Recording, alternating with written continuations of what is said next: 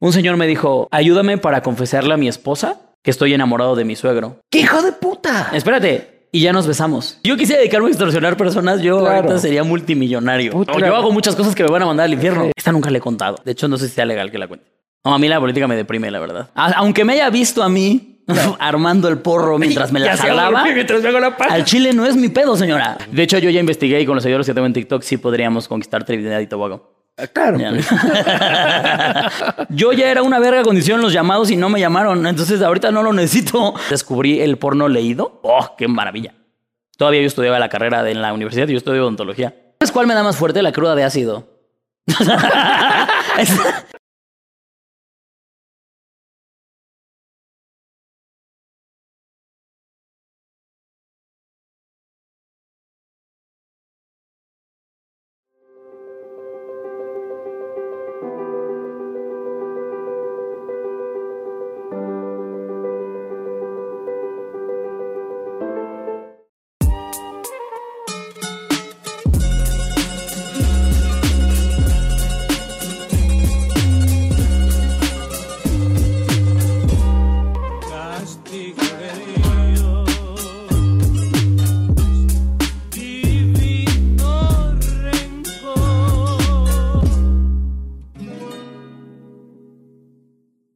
Muy buenas noches, queridos amigos, queridas amigas de Castigo Divino. Bienvenidos a una edición más del Castigo CDMX. Estamos ya concluyendo la saga de, entrevistas, este, lo cual agradece mi hígado con fervor, eh, pero una experiencia espectacular. Vamos a agradecer a las marcas que permiten que esto suceda, por supuesto, cerveza Pilsener, la cervecita de los ecuatorianos, agua imperial, maravillosa agua imperial, y Uribe Schwarzkopf con todos sus proyectos inmobiliarios en Ecuador, ahora también en Guayaquil, en el Puerto Santana, la principal promotora inmobiliaria del Ecuador. Sin más, millones de seguidores en TikTok, millones de views en YouTube, una de las figuras emergentes de la comedia mexicana. La palabra emergente me gusta, como te sientes súper culto diciendo este, una, un- una figura emergente. Me refiero, por supuesto, al señor Alex Quiroz. Ay. Oye, qué bonita presentación, amigo. ¿Viste? Con emergente y todo. Sí, claro, con emergente. Palabra de cinco sílabas, mira. ¿Cómo vas? Bien, eh, estoy un poquito preocupado porque tengo mi experiencia con contenidos de alcohol. Sí. Y, Pero y eres un puto máster ya en esta cosa. La verdad es que sí, no, no te podría decir. O sea, ya, ya me he dado cuenta que ya no me empedo tan fácil en una fiesta regular. Sí, no, yo sí, igual. O sea, en mi programa yo sí me pongo hasta la madre, pero ya si salgo con amigos o así, la verdad es que ya no. Aquí Ya no para me la gente, para la gente de Ecuador que esté viendo, tienen que buscar este es desafío o El shot. verdado shot. Verdado shot. Mm. Eh, para que vean cómo se la cómo se la van a. Pero ya vamos a hablar de eso. Aquí puedes ir tomando a tu ritmo Échale. y ojalá que sea un buen ritmo. Ahí vamos. que ya, ya se me comentó fuera del aire eh, ¿Qué? cómo han estado bebiendo con mis colegas. Y ahora me siento con una responsabilidad, ¿eh? De- No, no, no, no, no- no puedes bajar, no puedes bajar ritmo. Amigo. También me, también me tocaron dos, dos abstemios. ¿Ah, sí? Eso es terrible. Cuando te toca un abstemio en una entrevista, ¿no? Sí, seguramente sí. O sea, la verdad es que yo no sabría decirte porque yo si me dicen soy abstemio, pues no los invito al programa. No hay entrevista. Sí, no. Lógicamente, ¿verdad? O shot. Eh, ¿Qué, qué, qué? ¿Y, y te ha pasado así que quieres este, saludcita? Está muy bueno. Este, Maldita sea. Yo creo que los voy a dejar aquí la camioneta, me voy a ir en Uber. Me parece, ¿viste? Eso es este, consumo, co- consumo responsable. Responsable. Pero iniciando, para iniciar la conversación, Mm. ¿cómo te has vuelto de comediante en gurú sexual? Este, ¿por qué gurú sexual? Porque puta te has vuelto un aconsejador Claro. este, Sí, sí, del sí. sexo en Instagram y, eh, y en TikTok. Ya te buscan creo que más por consejos de sexo que por comedia. Sí, sí, completamente. Eso de hecho es algo que estoy buscando Sexo. Erradicar. No, no, no, no, no. O sea, el, el hecho de, de que topen más la banda de TikTok, o sea, lo que hacemos en TikTok, que la comedia. Eh, O sea, sí es algo que es como, no, a ver, lo que hacemos justamente es comedia. No, Claro. no somos consejeros, no soy terapeuta, no soy, ¿sabes? Este, Pero sientes, sientes que la gente te está asumiendo como ayúdame. Totalmente. Freud. Totalmente, güey. O sea, yo de verdad aquí todos los días, ¿eh? Todos los días me llega gente que yo digo, verga, ¿por qué me cuentas esto, güey? O sea, ¿por qué? ¿Por qué? cre- por- una, ¿por qué confías en mí? Claro, loco. O sea... no, no por- tengo cara de alguien responsable. Cero, güey. O sea, uno, ¿por qué me estás contando cosas tan privadas? Eso también me parece... Porque me han contado de verdad cosas que yo digo, wow. O sea, yo podría destruir tu familia si se me antoja. Claro. ¿Sabes? O sea, ¿Qué, qué es lo último que vos dijiste, maldita sea, qué está pasando? ¿Quieres que te lea uno, Sí, por ejemplo? a ver. Eh, mira, por ejemplo, uno de los que me sacó más de onda, lo- los guardo los que más me sacan de onda. y de hecho, este lo cuento en mi show. Este, un señor. Ay, no lo tengo. Bueno, pero me lo aprendí. Un señor me dijo: eh, Ayúdame para confesarle a mi esposa que estoy enamorado de mi suegro. ¡Qué hijo de puta! Espérate. Y ya nos besamos. ¡Hijo de puta! Entonces, ese tipo de cosas que yo digo. ¿Pero qué le respondiste? A, a ese me acuerdo que lo. ese- es que no me lo mandó en la cajita de preguntas, él me lo mandó al inbox. Pero no lo puedes dejar en visto. a No, una es que justamente que lo tenía, que- lo tenía en, en los archivados. Y cuando la- justamente le intenté volver a abrir para enseñárselo a un amigo, ya la perdí en todas las conversaciones. O sea, el tipo anda por ahí aún esperando tu consejo enamorado de su suegro. O a lo mejor me- a lo mejor ya que lo mandó dijo, verga, sí la cagué. Claro. Tal vez no debía haberle contado eso. Porque es lo que te digo. O sea, imagínate que yo fuera mala persona. Y me meto a buscar el Facebook de su esposa, por ejemplo. Ya, pero ¿por qué harías eso? No, O No, sea- no lo haría jamás. Pero a lo que Pero voy no, es, pero, o sea, si ¿por, qué, cu- ¿por qué le tienen esa confianza a la gente? Yo no confiaría así en nadie. O sea, si quieres vivir de la extorsión, sería una mina de oro. Completamente. Si yo quisiera dedicarme a extorsionar personas, yo Claro. ahorita sería multimillonario. Puta, y, y te tengo que cobrar regalías por esa idea. Sí, completamente. Así que El 10% va a ser para ti. el 10% de 10% cada extorsión. de mi extorsión. Claro, hermano. Pero tienes que hacer un Excel así. eh, el, vie- el que está enamorado del suegro, tal. güey, Pucha, el, el que va 10 veces con la prima. Ah, primos, coge primos me han tocado pff, N cantidad de veces. Y está mal cogerse las primas. Pues yo digo que no está bien, ¿no? O sea, ¿Por qué? porque ¿por qué sí está bien? Porque si te gusta tu prima. Yo nunca me he Pero, cogido a pero mis porque es tu, pero es tu familiar. Claro. O sea, hay, hay N cantidad de personas en el mundo. ¿Por qué te, por qué te cogerías a tu primo? Pero dices que está mal así, mal, mal, de, de- te vas a ir al puto infierno. Ah, bueno, a mí me vale verga el infierno. Ah, Yo hago muchas cosas que me van a mandar al infierno. Sí. Pero no, lo veo como un guacala, güey. O sea, Claro. ¿por qué? ¿Por qué? Aparte, y te digo, es como hay mucha gente. Puedes evitar a tu prima. Pero puede que tu primo esté muy buena, ¿no? sí, pero también te puedes encontrar a cinco más buenas que tu prima. Sí, no, no, ¿No? no, está bien cogerse a las primas. Y además, hay altas posibilidades de que la reproducción tenga defectos genéticos Totalmente. O sea, totalmente. Yo conozco muy de cerca una familia. de primos. Sí, o sea que durante muchas generaciones nada más se casaron entre ellos para mantener el apellido.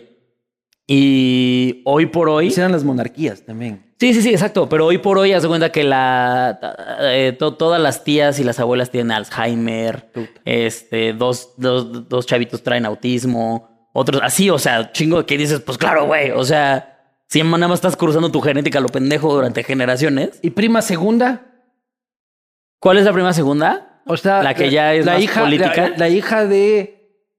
O sea, tu papá tiene un primo, Ajá. ¿ya? Y es su primo y tiene una hija. Ok, ok, ok. ¿ya? Es la hija del primo de tu padre. Ah, no sé, güey. Yo no lo haría. más- y hay un poco más de distancia. Si hay, mucha, hay más distancia, tal vez sí sea Claro. menos grave, pero yo no lo haría. Claro, claro. O sea, yo cuando sé que es de mi familia ya diría como, ay, no. Claro, no, no, no, no, no, no. ¿Y qué, qué- O sea, pero. También te voy a decir algo. No tengo primas guapas. tal vez Para mi por eso- satisfacción tal y vez, tranquilidad. tal vez también por eso para mí es más fácil decir este tipo de cosas. Claro, pues no, como, como banda, como mis primas son, no, pues, o sea. O sea, tal vez si yo tuviera primas guapísimas, tal vez si fueras primo como- de J-Lo. Sí, tal vez yo tendría que Claro. ser más tolerante. Pero entenderlo, entenderlo, porque Sí, sí, el amor no tiene, eh, no tiene fronteras. Pero si bien no nos hemos acostado con las primas, ¿cuál es la vez que más te has arrepentido de tener sexo? Mm, yo creo. Híjole, es que serían varias, ¿eh? O sea, pero no tanto como por la, por el sexo en sí. O sea, Sino ¿no te ha pasado, no te ha pasado que ya que terminas dices, chale, me pude evitar esto. Claro. Me la pude haber jalado. ¿Sabes? O sea, no, no. ¿Sabes? Sí, sí, sabes qué prefiero cuando dices, o sea, déjame ver, pagué Uber, este, voy a tener que soportar su plática que honestamente Claro. me vale verga. O sea, sobre todo, obviamente estoy hablando de cuando nada más es una costón de una noche, ¿no? Pero no, se borra. y, y sobrio. Eh, no, porque Porque todavía ebrio- mayores arrepentimientos están todos vinculados al alcohol. Ah, no, no. Ah, bueno, yo tengo una muy fea. Esta nunca le he contado. A ver. De hecho, no sé si sea legal que la cuente. Pero a, a- a mí cuando tomo lo que sea, sí me pasa mucho que dan blackouts. Y hace ya un par de añitos me pasó una de, de... O sea, me acuerdo yo de estar tomando y de repente se cuenta que me hacen así en el cerebro y abro los ojos y tengo una chica arriba de mí y yo así y es la que me vuelven a hacer así y estoy despertando en casa.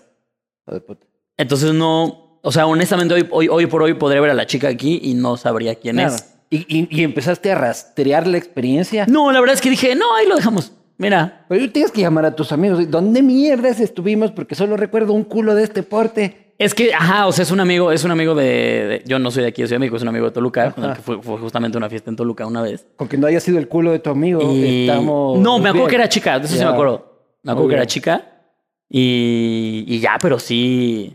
Sí, de esa no te diría que me reviento porque no me acuerdo. O sea, la verdad es que no me causa ni bien ni mal. Oye, y te da blackout a mí también. Sí. O sea, de que llega un punto en el que pimpas tú y qué dijiste y en serio y tienen que contarme un poco la, la fiesta. Sí, Eso es una totalmente. mierda, loco. Eso es horrible. ¿Y sí. cómo se evita? De hecho, yo por eso le. Bebiendo menos. Irónicamente, le bajé mucho al alcohol.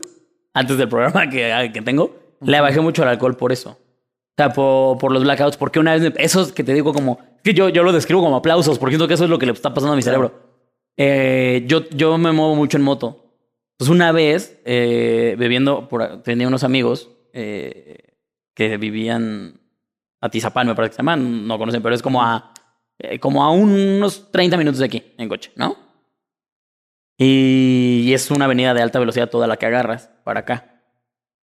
Y salí de casa de ellos como a las 3 de la mañana. Según yo estaba bien. Manejando la moto. En la cabrón. moto, según yo estaba bien. Pero cuando salgo, tengo este aplauso en el que la- lo, lo único que recuerdo es en la moto entrando a la avenida de alta velocidad, que se llama Periférico. Y luego el otro aplauso es estacionando ya la moto en mi casa. Entonces, esa vez Claro. sí eh, fue de las que dije, ya le voy a bajar. A mí, me ha pasado, a mí me ha pasado de que me levanto. Me pasaba. Ajá. De que me levanto y bajaba a ver si estaba el auto abajo. claro, o sea, el auto está aquí, sí, todo bien, no me falta un riñón, cabrón. Este, estoy completo, loco. Sí, no, te digo que esa fue la que me hizo bajarle. Porque sí me dio una cruda moral de. Ahora sí me pude haber matado. O sea, ¿Y nunca has tenido un accidente de tránsito bajo los efectos del alcohol? no, nunca. Eso sí, no. Puta, yo como tres. No, yo nada más he chocado una vez y no, no estaba ebrio, nada más traía prisa. ¿Qué es lo peor que has hecho, bro? ¿Eres, eres mala copa de... Soy mala copa, sí. Sí, soy mala copa. Eres mala copa Sí. y tienes un programa de copa. Sí, se me ha dicho que soy mala copa. ¿Y qué haces? ¿Por qué eres mala copa? Eh, por ejemplo, eh, un, un amigo, el Chaparro Salazar, comediante, dice que le, le cae gordo, le fastidia que soy de los que ya chúpale, órale, chúpale, huevo. Y, ¿Sabes? Como muy terco, güey. Claro. Este, antes ya, porque eso sí ya no me pasa tanto, pero cuando estaba más morro, sí era muy verguero, muy de. ¿Qué Se nos quedó viendo ese güey, vamos a partirle a su madre, ¿sabes?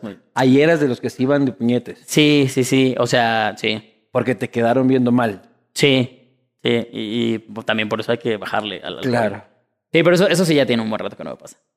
¿Y alguna vez te respondieron con fuerza? Sí. O sea, te han pegado duro. Sí, claro. Sí, me, me han dado y he dado. Sí. La verdad es que ah, hubo un tiempo que hasta me divertía un poquito. Pegar. En general, a los madrosos están divertidos a Yo veces. siempre fui malísimo, cabrón. Yo, yo pensaba que era muy malo No, yo hasta la primera vez que me agarra golpes. No, yo siempre fui malísimo. Yo siempre gané así con la boquilla. Todo bien, mi compadre. Oye, ¿y cuándo ha sido la vez que más duro te han dado? Eh, pues yo creo que sería una en la. Estamos en la secundaria todavía. Eh, yo habría tenido como 14, 15 años. Este. Pues con un vato. Que de hecho creo que fue de estas que empezó de compas. Y nos calentamos a la mitad de. Por cualquier huevada. Ajá. Y, y ya se puso como más rudo. Y me acuerdo que el güey de repente como que me trenzó del cuello y me lo tronó bien culero. Me dolió como dos semanas. Igual y hasta me los guinzó, nada más que nunca fui al doctor. Claro. Pero. Pero sí, yo creo que sería como de las peores. Esa estuvo fea. Que también ya tiene un rato que no. O sea, la última fue hace como tres años, creo. Y esa estuvo buena. O sea, ahora lo, ah, ahora lo que pasa es todos beban a mi ritmo. Mm, Yo me pongo un poco intenso con la política y empiezo a hablar demasiado de política. Y mi mujer ya empieza. ¿Ah, sí? Ya, ajá. No, a mí la política me deprime, la verdad. ¿Sí? Sí. Sobre todo la de mi país, es asquerosa. ¿Qué opinas de AMLO? Me caga. O sea, a ver, vaya, me caga el señor. Pero lo que verdaderamente me parece nefasto son sus seguidores. ¿Por qué? Porque el señor es como cualquier otro político, todo es una mierda. Entonces él se tiene que comportar como eso, como una mierda. Pero el problema, y eso es lo que creo yo está pasando por primera vez en México, es que siempre habíamos tenido políticos de la verga, pero siempre había un grosso fuerte en la población diciendo como, la estás cagando, oye, estás pendejo, esto no, y la chingada, y bla, bla, bla, bla, bla. O sea, sabían que tenían un, un cierto rechazo público. Y este güey no, este güey tiene a gente con cero raciocinio. La borregada. Exacto, diciéndole que sí a todo y justificándole todas las pendejadas que pasan y todo lo culero que pasa. Antes pasaba algo culero y se le aventaban durísimo al gobierno y, y le tiraban y, Ahora lo y a lo mejor en redes, todo. hashtag. Y ahorita no.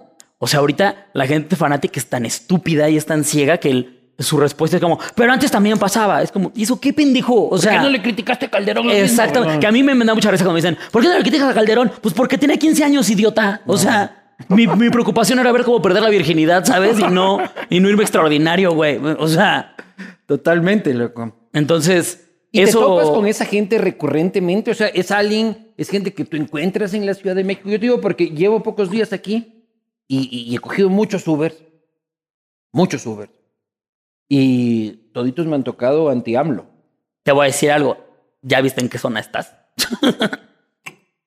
Estás en una de las zonas más gentrificadas y con más dinero de la Ciudad de México. ya, ya, sí, sí, si sí. hubieras pu- puesto tu Airbnb en Iztapalapa, otra cosa sería. No, no, pero... pero cojo el Uber en el centro. Ok, ok. Por ok, ok. ejemplo. Ajá. Ya. No, te voy a decir algo. Eh, creo yo que en general la Ciudad de México, como estamos hablando pues, de la metrópoli, de, eh, sí tiene un nivel pues, cultural un poquito más elevadito. Pero ese cabrón fue el alcalde de esta ciudad. Es más, sí, pero hace 20 años. Eh, sí estás hablando de una perspectiva diferente. El problema, el problema en México son los pueblos en donde no saben leer, en donde entonces claro que llega este imbécil. ¿En tu ciudad Y es les da- potente? No, porque mi ciudad está en el. es la capital del Estado de México. Y el Estado de México casi en su mayoría es priista.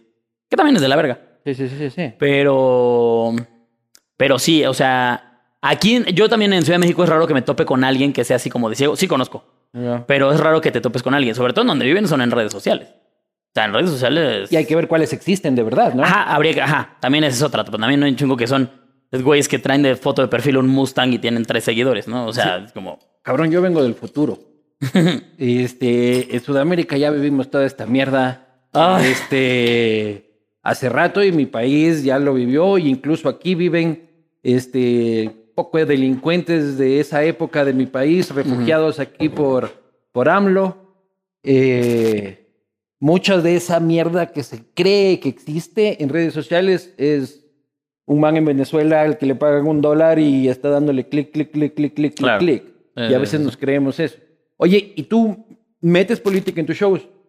Muy poco. O sea, sí hay una, un par de chistillos ahí que tengo. No es el grosso, para nada. O sea, te diría que si de un show de una hora verás cinco minutos. ¿Y, y la gente se ofende por eso? ¿Te ha tocado Claro que me ha tocado. Es muy divertido. diciendo- Aquí le decimos chairos. ¿Ya? Sí, se me han tocado chairos. Y son muy divertidísimos porque me ¿Qué encargo de quiere que... decir Chairo? Chairo, justamente es el que te digo, eh, aquí es como el fanático ciego de todo lo que hace AMLO es increíble, todo está bien, güey. Y normalmente hablan así como... Ah, es que ayer le dijeron amlovers. Ah, AMLovers es el término bonito. Claro, el, Sí. el término de, de esta zona. Exactamente. Sí, sí, sí. Sí, sí, sí, sí. Y te ha tocado Chairos. Sí, claro. Y me divierte muchísimo. Me divierte muchísimo. Me cago en ellos todo el show. Pero, ¿qué te dice? Porque justamente, eh, mira, te voy a decir algo. En mi show al menos, son muy poquitos los que han tenido como los huevos para estarme respondiendo siempre. Normalmente se quedan callados, la verdad. ¿Por Sobre todo cuando ven cómo soy yo. Por tu pinta de malote, dices. No, para nada. Más bien es porque yo soy muy... eh, No sé, creo que manejo al público desde un punto en el que lo convierto como al grosso en mi equipo y entonces el que se pone pendejo, no nada más yo lo callo, lo calla toda la gente. ¿Cómo y sobre haces para controlarlo? Pues yo creo que eso te lo va dando la tabla, pero es que no sabría decirte como ah, hago esto específicamente. Eh, Pero disfrutas cuando te sale un chairo. pues mm, sí, o sea, disfruto cuando no y cuando sí. Cuando ya lo sí, identificas cómo se va calentando así. Sí, claro. Y te gusta irle metiendo el dedo en la herida. ¿sí? Claro, claro. O sea, eh, comentarios muy sencillos. Eh, por ejemplo, cuando pregunto, oigan, ¿tenemos chairos en esta noche? Directamente. Y no hay nadie, digo, pues obviamente no hay, porque aquí hay un pago para entrar, ¿sabes? O sea, hay costo de entrada, por supuesto que no va a haber, güey. Cuando llega a ver alguno, lo primero que hago es preguntarle, le digo, oye, a ver, creo que todos entendemos por qué votaste por AMLO, ¿no? Porque había un hartazgo, porque por castigar a los, a, a- a los otros partidos, por bla, bla. Tú no votaste. Por Yo AMLO, ese, en estas votaciones sí voté por el PAN. por el pan. Por el PAN. Es que la verdad es que todos estaban de la verga. Yo creo que el PAN era el mejor. Si hubiera estado Mid en el PAN, tal vez hubiera ganado. Porque creo que Mid era el mejor candidato en el peor partido. Pero te gusta votar por la derecha. Sí, pero la verdad es que muchas de mis ideologías van muy en contra de lo que está en la derecha. O sea, por ejemplo, eh, eh, El a tema mí- de derechos y cosas así. Ah, exactamente. O sea, por ejemplo, el, el- el hecho de que en la derecha no quieran el matrimonio igualitario me parece de retrasados mentales. O que sean pro vida. O que sean prohibida me parece de muy retrasados mentales. Tienen derecho, ¿no? Sí, a ver, Tiene- La gente tiene derecho a ser pro vida. sí, Yo lo que estoy no en contra, yo estoy en contra de los que estamos este, pro decisión de la mujer. Ajá. Este, y, y son puta, no, no puedes ser pro vida, hijo de puta. No, no, no. A ver, es que ahí te va. Yo también estoy de acuerdo en que si tú quieres ser pro vida, date. De verdad. El problema es cuando dicen, como yo soy pro vida, todos tienen que ser pro vida. Y del Eso es otro lo lado que igual. está mal. Y del otro lado igual. No, porque del otro lado es. El, del otro lado sería todos, todos deberían de dejar que decidieran. Porque entonces, si yo soy pro decisión, como le llamamos, en- entonces justamente entre la decisión es tenerlo o no tenerlo. Claro. Tenerlo, en este caso, vámonos, vamos a decir que sería ser pro vida. Pero no te estoy diciendo qué hacer o qué no hacer con tu cuerpo. Claro, Y, la, y- y No te es- estoy obligando a nada. Cuando eres pro vida y sí eh, generas políticas pro vida o leyes que sean pro vida, sí estás obligando a alguien a, hacer algo que a lo mejor no quiere hacer, como es tener un bebé. Totalmente. ¿Sabes? Entonces, No, sí, y obligándolo a tener un bebé o a, o a- o a practicarse un aborto en la forma clandestina, asquerosa y Exacto. peligrosa. Entonces, claro que se vale que seas pro vida. Completamente puedes. Pero aquí está legalizado el aborto. no, aquí está despenalizado, sí. en todos tus No. casos. No, ah, en Ciudad de México sí. En Ciudad de México, si tienes eh, los primeros tres meses, dos semanas, para ir a una clínica y decir. No importa si fue violación, una noche de copas, lo que sea. En Ciudad de México sí. Eso es un avance y Me un parece que en, en, en América México Latina. no son muchos los estados. Creo que es de Ciudad de México, creo que es Oaxaca. Híjole, y la voy a cagar si digo los demás, y- que no me acuerdo. Pero, Pero que no son está- un par del norte. Pero no es tan mal, Alex. O sea, la capital. Yo no sé si es que existe otra capital en América Latina. ¿ya? Que tenga este aprobado. Pues en eh, Bogotá, eh, ¿no? No, no creo que es por todo. De hecho, según yo, en Bogotá lo aprobaron hasta las treinta y tantas semanas que a mí Pero me pareció. que- ah, 24 semanas que yo así dije, oh, la mierda. Ahí, por ejemplo, me sacaron lo pro vida. Claro. Dije, oye, espérate, eso sí ya es un excesito. Quizás, quizás, pero si ves, son pocas. ¿Me explico? Ajá, o sí, sea, sí, igual sí. es un referente. En mi país se legalizó recientemente, pero únicamente por casos de, de violación. No, justamente creo que eso, ahí es donde sí hay que hacer como... Por eso te digo que hay muchas ideologías de la derecha con las que no estoy de acuerdo, con las que no comparto. Pero también hay muchas de la izquierda que tampoco me gustan. Entonces, lo que, lo que yo, por ejemplo, yo hago a la hora de votar, es decir, con cuál estoy menos peleado. O sea, cuál me hace menos ruido lo que está diciendo. Oye, ¿y cuándo va a ser el día que AMLO empiece a apuntar hacia los comediantes?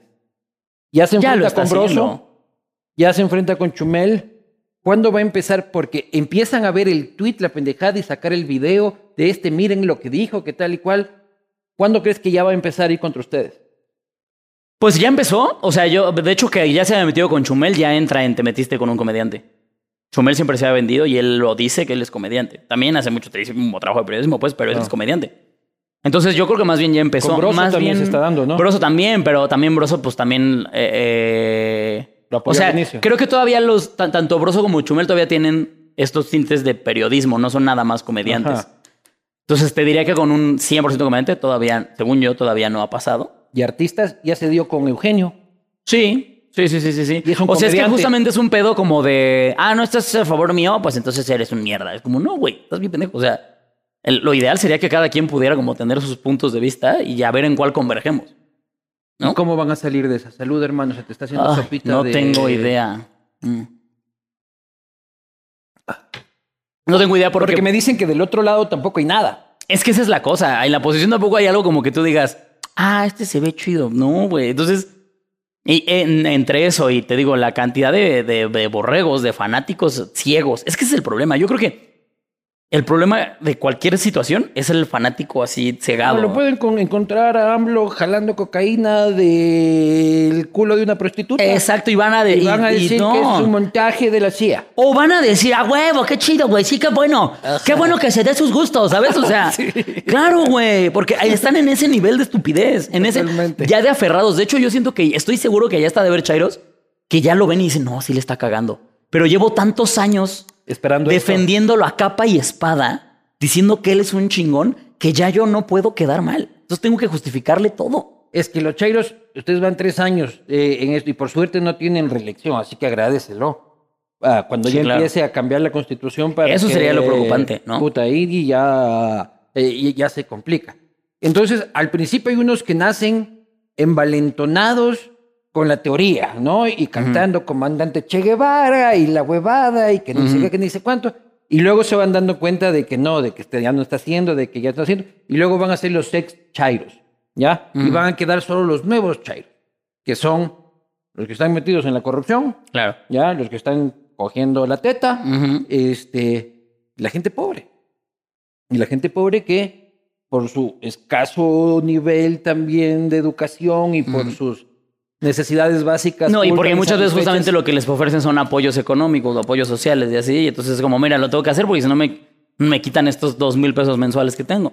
Claro, y como no tenía nada, ahora tengo algo, lo defiendo a capa y espada. Exacto. Sí, justamente por esto, digo, ese, es- ese es el problema que yo veo. ¿Pero tú crees que la comedia tiene un rol político? Mm, yo creo que la comedia en, en general tendría un... O sea, vaya, yo creo, yo siempre he dicho que la comedia, como cualquier forma de arte, lo que hace es agarrar una situación y ponértela en la jeta. Recordarte que esto existe en tu entorno. ¿Sabes? O sea, entonces, claro, claro que la comedia tiene que entrar en- o, o- o terminará entrando siempre en tintes políticos. Porque es una realidad en la que nos Pero no desarrollamos y que nos afecta a responsabilidad todos. política. Yo creo que la comedia no tiene responsabilidad de absolutamente nada. Nada. De nada. O sea, responsabilidad no. No, no, no. O sea, el arte no creo que tenga la responsabilidad de algo. Claro, no, pero en general la gente dice, también nos dicen los periodistas, este, ustedes tienen una cámara al frente, tienen muchos cientos de miles de seguidores, tienen una responsabilidad de lo que dicen. Y yo digo, señora, responsabilidad tiene usted de cómo cría a su hijo. Exactamente. O sea, no me venga a echar la culpa a mí de que su hijo sea un pajero marihuano y es mi culpa. Claro. Aunque me haya visto a mí armando el porro mientras me la jalaba, hago mientras me hago la paja. al chile no es mi pedo, señora. O sea, sí, completamente. Es que es la misma estupidez que dicen los güeyes que, que dicen este pedo como de la gente que juega videojuegos es bien violenta. No es cierto. Que haya gente que juega videojuegos y que es violenta, ah. Pero que los videojuegos hagan violenta a la gente, no, por supuesto que no. No, yo conozco un culo de violentos que en la puta vida han cogido un videojuego. Claro. Tal vez el videojuego hace que un violento se quede matando este, Probable. otra A ver, gente yo- eh, digitalmente. Yo enojado me he sentado a jugar Grande Fauto, nada más a estar atropellando gente. Y es terapéutico. O sea, Totalmente. ¿sabes? Es como, ah, ya estoy aquí, ya se me pasó el coraje. ya no quiero atropellar gente. Todo bien, claro Hoy me levanto y soy Alex Quiroz y quiero atropellar gente. Lo tengo Sí. que hacer. Paso número uno es este, jugar a atropellar gente. Exacto, güey. O sea, Y, y así funciona. No, pero sí te sí indilgan este, responsabilidades, ¿no? definitivamente va a llevar, o sea, justo lo que dices, que tengamos una cámara enfrente, sí va a llevar una consecuencia mediática siempre. ¿Cuánta gente te ve, Alex? Depende del contenido. Un promedión. En un programa tuyo, un promedión, y luego me cuentas en, un, en tus redes Es que personales. sí son así. O sea, porque te puedo decir que un episodio al Chile oscila entre los 30 mil reproducciones. Y un TikTok en el que le va mal está entre millón y millón y medio. Pero en YouTube. Entonces, si hiciéramos una media de eso, En YouTube. no, yo creo que en YouTube serán, junto, con, junto al verdadero shot y todos los demás, 200 mil. 200 mil por, por show. Por, ajá, por programa. Es un huevo de gente. Ujú. Hay muchos pueblos en México que no tienen este 200 Sí, claro. mil personas. De hecho, yo ya investigué y con los seguidores que tengo en TikTok sí podríamos conquistar Trinidad y Tobago. Ah, Claro. Solo necesitamos suficiente actitud. Claro. Alcalde de Curazao, carajo, sin lugar a dudas. No, sí, sí, sí es mucha, sí, sí es mucha gente, ¿no? Y, y, y el internet te permite hacer en comedia Yo los veo a ustedes, ahora que me he internado en su mundo, eh, que son una comunidad, básicamente, de comediantes eh, en Internet que funcionan bajo sus propias plataformas, bajo sus propias dinámicas, ajenos, en la gran mayoría de los casos, a la gran industria mediática mexicana. ¿Explicó? Sí, totalmente. Ya veo que no necesitan a Televisa. Para nada, para nada. O sea, hace 15 años tal vez te hubiera dicho que sí todavía. Pero ya hoy por hoy, la verdad es que ya ni a Comedy Central. ¿Sabes? O sea, Creo que te encantaría que te llame. yo estoy... Sí, pero la verdad te Señor digo de algo- Comedy Central que estaba pensando ya mal, No, la no verdad se te digo, vaya a no, resentir. No, señor de Comedy Central, chingue a su madre. No, vayas a la verga. Yo ya era una verga cuando hicieron los llamados y no me llamaron. Entonces ahorita no lo necesito. Ellos, pero cuando, cuando ellos hicieron casting... uno o- de los llamados, ajá, uno de los castings que hicieron, donde se quedaron, de hecho, muchos de mis amigos, a mí no me dieron, pero ni, ni siquiera un, oye, ¿cómo estás? Y tú ya eras famosillo. No famosillo, pero ya era bueno. Justo como mis amigos también. Que Ah, tampoco eran pues famosillos, entonces, pero si eran no- buenos. Si no te convocan, ándate. a- pero, ay, Debe haber una segunda convocatoria. No, a lo que iba con esto es que hoy por hoy te apuesto lo que quieras a cualquier comediante emergente que le preguntes. Prefiere. Emergente, gran palabra. Emergente. Gran palabra. Prefiere estar en un episodio de La Cotorrisa que en Comedy Central. ¿Ah, sí? Claro. Es Porque eso te da muchísima mayor difusión, te da muchísima mayor. Ya hasta credibilidad, creo yo, entre la comunidad que consume la comedia en México. Claro, es que la cotorriza tiene cuatro Son un fenómeno, son un fenómeno. millones de views por, por capitulito. Por eso te digo, o sea, a cualquiera que si a mí me dijeran, oye, ¿quieres grabar 15 minutos en comedy? O los cotorros me vuelven a hablar y me dicen como, carnal, ¿te vienes para acá un rato? Y si te llaman Netflix Pues veme con ellos. y los cotorros, y tienes que decidir entre los cotorros. ¿Netflix va a dar un especial de una hora? Con Netflix, Sí. seguramente. Te vas con Netflix. Sí, claro. Y aún así sé que se vería menos que si grabo un episodio cotorros. Claro, pero ya puedes poner un check. Sí, claro. O sea, tú... Este, eh, eh, ya tienes este, una conversación en la cotorriza. Hace, sí, claro. dos, creo. Hace poquito me dieron, de hecho, el dato de, de el episodio, creo que en español más visto, en Netflix. Tiene apenas está llegando al millón de reproducciones. O sea, el, el especial en español. ¿De quién? Eh, Franco. Es que no sé si puedo decir de quién. Pero un comediante. Ajá. Pero, y en el, el gringo, el, el especial visto, eh, el especial más visto gringo, creo que andaba oscilando en los 10 millones de reproducciones en Netflix. Oye, que si lo ves en números es muy poquito. Pero es que estamos empezando en esto, loco. Jerry Sí, pero- Seinfeld hacía sí, esto en Nueva York 10 sí, sí, Pero esos 10 millones de reproducciones ya los tiene Richo Farrell en su especial del iPhone Pachuca, en Ah. YouTube, y, y lo que le costó también. ¿sabes? O sea, entonces, si tú si te pones como a hacer la comparación de decir, oye, si yo subo mi especial a YouTube, que es lo que yo voy a hacer, por ejemplo, yo lo acabo de grabar la semana pasada y lo voy a subir a YouTube, fue porque justo vi todo este panorama en el que a mí de hecho me dijeron, oye, tenemos a lo mejor la posibilidad y la puerta de que lo metas a una de las plataformas que ahorita están. Pero es que eso te da un caché. O sea, a, a- a YouTube, yo subo esto, tú subes tu especial, Ajá. este, lo subimos todos. Unos con más reputación, un trabajo más profesional y tal y cual. Pero entrar en esas plataformas, yo creo que sí tiene una categoría. Sí, yo también, o sea, sí O sea, creo que te hay da un un check. tercero profesional que dijo lo tuyo vale. Sí, sí creo que hay un check. Sí creo que es un check bonito, pero yo justamente siento que hoy por hoy las redes están dominando tanto que tú puedes decidir quién te ve, ¿sabes? Y, y a mí también se me hace hasta chido que, que la banda pueda ver, o sea, la, la gente, la neta, los que, los, que, los que empezamos a despegar en redes y todo, sí le debemos mucho a la gente. La neta es que sí, vivimos por ellos, vivimos de ellos. Y, y que tengas la oportunidad de regalarles, porque a fin de cuentas te va a dar un ingreso de regreso. Pero de regalarles, por ejemplo, un especial en YouTube, véanlo gratis, dense. Y YouTube te paga así interesantemente. La verdad, yo nunca he entendido las métricas. Yo nada más recibo el dinero. Pero te llega un dinero, puedes vivir de eso. sí, sí, o sea, si lo haces bien, puedes Vives vivir de bien y YouTube. muy bien. En Yo- este momento, el, no, el señor Google este, te deposita un cheque que te permite. no, no vivo de eso.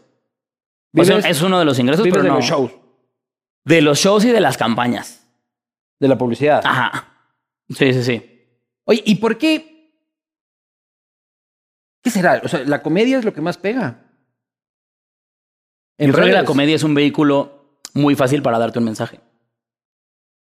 O sea, ¿cuáles son los comerciales que más, que más pegan casi siempre? O las pelis que uno se sienta a ver así en una resaca de mierda. Yo no me pongo a ver el documental sobre la. No te pones a ver Diario de una pasión. Es una, eh, Eugenio Derbez pongo yo. puta Yo, por ejemplo, no te sabría decir cuántas veces he visto Shrek. Claro. ¿sabes? O, o- o las locuras del emperador. No tengo ni idea. Sé que son más de 100. Pero ¿sabes qué ve más la gente? Porno. Sí, puede ser. No, por porno. La gente Sí. ve más porno que cualquier otra cosa. Sí. ¿Ya? Y eso solo lo sabe el señor Google y, este, y, y nuestros gustos culposos. Claro. ¿Ya? Y nuestra Pero navegación privada. Claro. Que mucho Netflix, que mucha huevada, pero eh, eh, el porno, tú ves los views de los pornos este, y los, y Son los suscriptores. Me han contado. Mm, Me han contado. Sí, sí, me, me- me han contado. ¿Ves porno? La verdad, sí, pero ya tienen un muy buen rato que no veo. Si te- cuando digo un buen rato, te estoy hablando de unos seis meses, tal vez. Si no ves es- nadita. Nada. O sea, más que más allá de nudes que me manda mi morra, que no se cuenten como porno. Ya no. Pero, y que, y que- y que el amigo te manda por WhatsApp el videito. Fíjate que no tengo esos amigos. Qué mierda de vida, loco. No, la verdad es que no. Ah, Me, me metieron alguna vez en un grupo.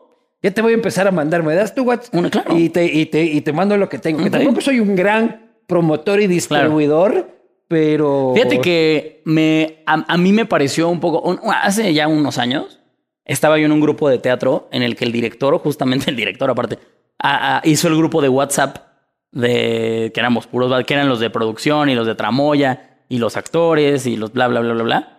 Y, y se llamaba Cochambre, se llamaba el grupo. Yo cuando me agregaron dije, ¿qué hiciste tú? Yo, por el nombre, hasta pensé, a lo mejor es una nueva obra de comedia que va a armar o algo así. Claro. Más chamba. Y en eso empiezan a aventar porno, pero a lo cerdo, ¿no? Así a lo bastardo. Yo dije, ah, mira, estos son de esos grupos que dice la gente. ¿Y ¿no? había mujeres en el grupo? No, ni una. Ah. Y este. Esos que dice la gente. Esos que dice- porque yo había escuchado obviamente que existían, pero a mí no había tocado tener amigos que hicieran eso. Yo tampoco, yo tampoco tengo mucho. Pero tengo- honestamente- Tengo, un vago de mierda que me lanza A mí me causó un poco de repulsión, ¿sabes qué? Ver las respuestas de los videos de los güeyes que yo topaba. ¿Sabes? O sea, de repente ver a mi, a- a- al, al güey de Tramoya, el señor que me abría el telón en el teatro, rica, hija de poner puta. como, ay, no mames, yo sí le daba bien duro. Ay, sí me parecía como. Es que, Entonces no, yo, es que no comentas. yo en ese grupo duré como dos días y me salí. Es que no comentas. O sea, aplausitos, manita así, Sí, eh, claro. emoticón, este, pero no te pones a completar. Sí, eso fue lo que a mí me, me, pero me tú has causó visto como una cringe. película porno completa. Jamás. Nunca. No, no, no, no, no. ¿Qué mierda se ve una y qué buena trama, no? Este, la actuación. Que podría ser una idea así, La millonaria, ¿no? actuación del negro, maravillosa. O sea, tal, tal vez podría ser muy cabrón. O sea, si a una, si a una película buena, en la escena de sexo que, que hay, la normal, te la enseñaran bien, podría ser como un, ah, oye, qué bonito complemento. Claro. Oye, muy bien, seguimos con la historia, pero ya se me paró poquito. Claro. ¿no? O sea, y ya, seguimos, vámonos a lo que Eso sigue. es más como cine erótico, pero en, en la porno, eh, el repartidor de pizza toca la, la puerta y todos adelantan hasta Sí, claro. cuando ya el repartidor de pizza está repartiendo. Sí, claro, Claro exactamente. que sí, no, eso, eh, eh, eso- eso es indudable, pues. Sí, pero no, yo nunca he visto. Que fíjate que yo sí hubo un tiempo que veía un porno muy chistoso que se llamaba, búsquenlo si quieren, se llama Nubil, Nubil Films, se escribe Nubile, Ya. que era, la verdad en cuanto a producción se veía muy bien hecho, empezaba como con la morra describiendo como lo que iba a pasar, y entonces sí te metía como en la trama, y entonces a mí me gustaba mucho eso porque era como, no mames, sí quiero saber qué pasa. y eran como de 10, 12 minutitos los videos. Es que solo eso puede Y la durar. producción, pero a mí lo que me sorprendía era la producción. De verdad durar- se veía. durar lo que puede durar Se una veía, paja, se o sea. veía una, un video bonito, bien hecho, güey. Se veía Claro. limpio, estético, todo. Y ese me encantaba. ¿Sabes a mí también que me dio mucha risa cuando de morro descubrí el porno leído? ¡Oh, qué maravilla! La literatura erótica. Eh, Pues yo digo que es porno leído, no literatura erótica. Porque, eh, porque salí en las revistas, por ejemplo, en la- no sé si eh, eh, haya H para hombres, no creo. No, a ver, a ver, un- H ya es una droga. Ah, ok, no, acá hay una revista que se llama H. Eh, Hay hay H para hombres, pero es una droga muy heavy que tiene heroína. No, acá es una revista que, que es como muy Playboy, como, la- como el Playboy mexicano, ¿haz de cuenta? Y tenía entre las páginas de chichonas y lo que quieras, tenía de repente dos hojitas, ¿haz de cuenta? Que decían una, una morra contando como un día o un güey contando un día, mi na, ta, ta, ta, ta. Y entonces yo me acuerdo Como que la esas- Playboy. Y me encantaba la gente que me decía, no, a mí le encanta la Playboy por unos artículos de puta madre. ¿no? Y yo, hijo de puta, no compras esa revista por los artículos. Nadie, nadie. Comprarías muy interesante. ¿no? Claro. Oye, ¿y compraste alguna vez una Playboy? Nunca. No, es que yo cuando ya entré en la, en la edad pajera, Sí. pues ya teníamos muy buen acceso a internet. Y había buen internet. Sí. O sea, tú nunca viste porno impreso. No, nunca. O sea, porque te digo que leía las H cuando estaba como 13, 14, pero me siento hasta ñoño diciéndolo, pero a mí no me interesaban las imágenes, me interesaban los relatos. Eres de esos, eres de esos. Sí, sí, sí. Oye, yo- soy un romántico. Claro. Este, este hielo está muy grande. Eh, a mí mi primera Playboy me la regaló mi padrino. ¿A poco? Eh, ajá, en la confirmación. ¿Qué edad tenías? Pues yo en mi colegio, como era católico, nos confirmábamos muy temprano, tenía 12 años. 12 años y ya tu padrino te dijo. Entonces me regaló, me regaló, me, dio un regalo Jálesela. envuel- envuelto y me dijo, la parte que está aquí suavecita arriba, esa la puedes mostrar como regalo. La partecita durita de acá abajo, esa no la puedes mostrar. Entonces me fui a abrir al regalo al baño y me demoré un buen rato. Y este, el saquito que estaba adelante, mira qué bonito el regalo del padrino. Y de ahí fue la única porno que tuve yo durante. Yo lo hubiera atesorado tiempo. mucho, eh, la Sí, verdad. ¿dónde, estará, ¿Dónde estará mi Playboy? En realidad yo sí la guardé hasta, creo que cuando salí de casa de mis padres. Sí. Oye, ¿tú cuándo saliste de casa de tus padres? 21. Esa es una, una buena edad, yo soy de los 27. 20, 21 años sale. Pero ya para venir a DF. Sí, justo. Justamente. ¿Y por qué te viniste? Salud, hermano. Para. Salud, amigo. Muy a gusto esto. Mm. Para dedicarme justamente al teatro. Yo, Pero ya hacías teatro allá. pero muy amateur. Es que ahí te va. Es una historia muy chistosa, güey, porque yo. Yo escribí y dirigí mi primera obra a los 13 años. Hijo de puta. Vos siempre fuiste artista. Yo tenía, pe- pero no lo veía para hacerlo. Eso es lo, lo cagado. O sea, yo la hice porque era una tarea. Nos pidieron que de alguna forma artística representáramos una problemática social, me acuerdo mucho. Entonces nos repartieron, la maestra nos repartió, entonces uno hicieron canciones, otro hicieron bla, bla, bla, y yo hice una obra como de 20 minutos. Y, y la monté con mis compañeritos y todo, y bla, bla, bla. Y me gustó, me la pasé bien. Y la, la maestra me invitó, o más bien me pidió que hiciéramos otra para el Día de las Madres, me acuerdo mucho, para el Festival del Día de las Madres.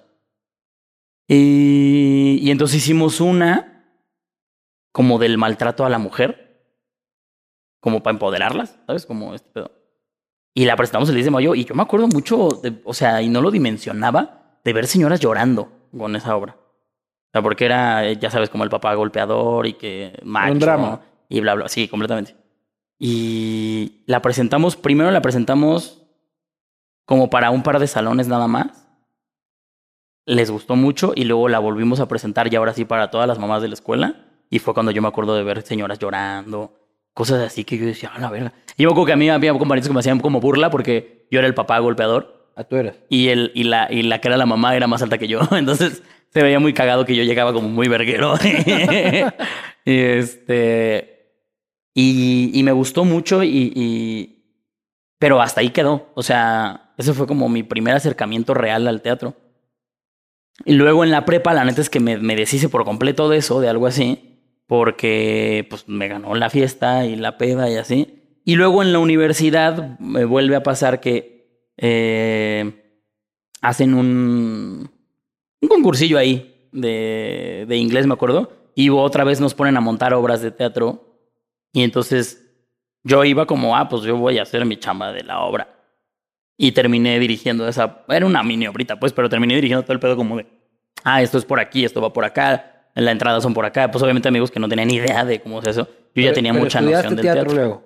Ya después empecé a hacer como más diplomados de teatro y así. Pero eso fue hasta que me vine también. para acá. Clown también hice, sí, sí, sí. Pero eso fue hasta que ya vine para acá. O sea, porque lo que pasó fue que estando en todo esa, esa onda ya me gustó mucho y empecé a hacer como, como ya empezar como a, a grupos y cosas así. Pero en eso me contrata un productor de teatro este, para como- unas obras infantiles.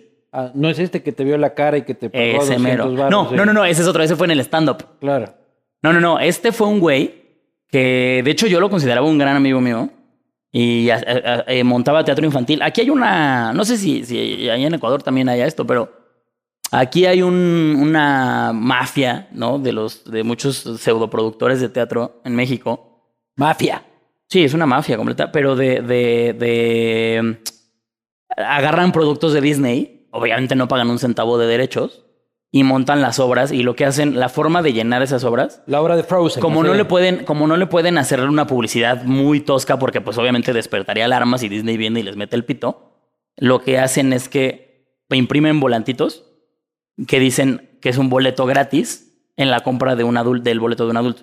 Tú lo que haces es que te vas a las escuelas, les estoy dando una idea de negocio, ¿eh? Ajá. te vas a las escuelas eh, primarias o kinders y entonces justo vas a Frozen, vas y Pa, las pa, repartes pa, a todos, pa, pa. Y como trae esta onda de boleto gratis, es como un dos por uno, tú pagas tu boleto de adulto y tu niño entra contigo, la neta es que se llenan esas funciones como no tienes una idea. Y es un dinero que se mueve bastardo. Señor, si van a hacer esto en Ecuador, por favor, 10%. Por favor. 5-5 viene Sí, a ser me esta parece cosa. justo, me parece justo. Aquí vamos a dejar la cuenta bancaria de Ale eh, para que la vacíe. Y este. Y entonces yo conozco, yo me, me, me encuentro a este güey porque un día lleva justamente el evento a Toluca y como ya lo conocía de antes, me dijo, oye, ¿puedes echarte la taquilla? O sea, ¿puedes tú rifarte toda la taquilla? Y le dije, sí, sin problema. ¿Cómo Y- rifarte la taquilla? O sea, yo cobrar todos los boletos, yo encargarme de todo lo que fuera en cuentas. Y este. Y yo me acuerdo que ese fin de semana vi que entraron como. Como 180 mil baros, ¿haz de cuenta? En un fin de semana. Y este. Y yo sí dije, como, qué locura es esto. O sea, ¿qué, qué está pasando, no? Y pues peso que entregó, peso que yo le entregué a este güey. Entonces me dijo, como, ¿sabes qué? Nunca me había pasado esto, que me entregaran las cuentas tan derechas. Entonces, este, pues vente conmigo. Entonces ya empecé a trabajar ya con él un poquito más. Empecé a darle a la producción ya del teatro con ese güey. Porque aunque sean pseudoproducciones y aunque sea pues todo un plagio, pues tiene producción de teatro, ¿no? O sea, Claro. tiene, tiene, tiene un telón y tiene luces y tiene, tiene un pedo. Y- Entonces, y, y era de alguna calidad. sí, y entonces O sea, no ahí... estaba mal. Para lo que era. No, la verdad es que para lo que era no estaría mal. No, no, no. Entonces, este... Es como la venganza azteca a Disney. ¿me Haz de cuenta. Sí, Claro. sí, sí, sí. Sí, no, es algo que hacen muchísimas compañías de teatro aquí. Es que Disney dice, puta, ¿sabes qué? ¿Cómo estuvo el balance de este año? Hemos perdido 200 millones de dólares por culpa, por culpa del cojudo este en el DF cuando haciendo teatritos, teatritos de Frozen. Y te voy a decir qué es lo culero, qué es lo que yo, qué es, por qué yo no me gusta tanto eso, porque aparte, ¿sabes quién es el peor pagado de todo eso? El actor. Ya, es Al cosa. actor le pagan una mierda por eso. Y el productor se lleva unos millonzotes, ¿no? Bueno, tal vez me exageré, pero se lleva mucho dinero. Pero entonces yo ahí me empiezo a empapar del teatro desde la parte ya de producción y de la parte de tramoya. Y entonces ya yo aprendí a manejar luces, aprendí justamente pendejaditas como amarrar un telón. No cualquiera sabe amarrar un telón. No, No, es una cosa- Este, ahí fue donde aprendí ya realmente sobre la práctica la- las partes de un teatro, eh, dónde ponerte en escena, la chingada y bla, bla, bla. Y, y para la siguiente temporada que hizo ya me metió como actor este güey. Y, y pues todavía entonces empecé a empaparme más. Después empezamos a hacer Pero una obra. actor de Disney. Pues de, de O sea, infantiles, de, más de- bien. de- de Disney. Ponle- De infantiles, de Ponle, infantiles. ponle doble D. De infantiles, pero justamente después empezamos a hacer lo que a mí me gustaba, que era comedia. Empezamos a montar una obra que era. La obra constaba como de seis sketches diferentes de comedia. Entonces era entrar, salir, entrar, salir con diferentes personajes. Era una chinga, me gustaba un buen esa obra. Pero Entonces. tú ya sabías que eras gracioso. Sí. Sí, bueno, no, el chistosito siempre fui. Ya. Y, y ahí es donde ya decido. Cuando estábamos en eso, ya fue cuando decidí. En todo este tiempo yo no, todavía no me decía cómo dedicarme al 100 al teatro. Todavía yo estudiaba la carrera de, en la universidad, yo estudié odontología. Odontología, cabrón. Sí. Yo no entiendo cómo alguien puede estudiar odontología. Yo ya después entendí que yo tampoco entendí por qué. o sea, pero, pero ¿qué motiva a la gente a estudiar odontología, loco? O sea, yo sé que son necesarios, pero voy a estudiar algo para hacer sufrir a la gente. Creo yo- Que odien ir a mi consulta. Hijo de puta, y cuando escuchen el sonido de mis instrumentos, se caen. Honestamente, creo yo que hay dos tipos de odontólogos.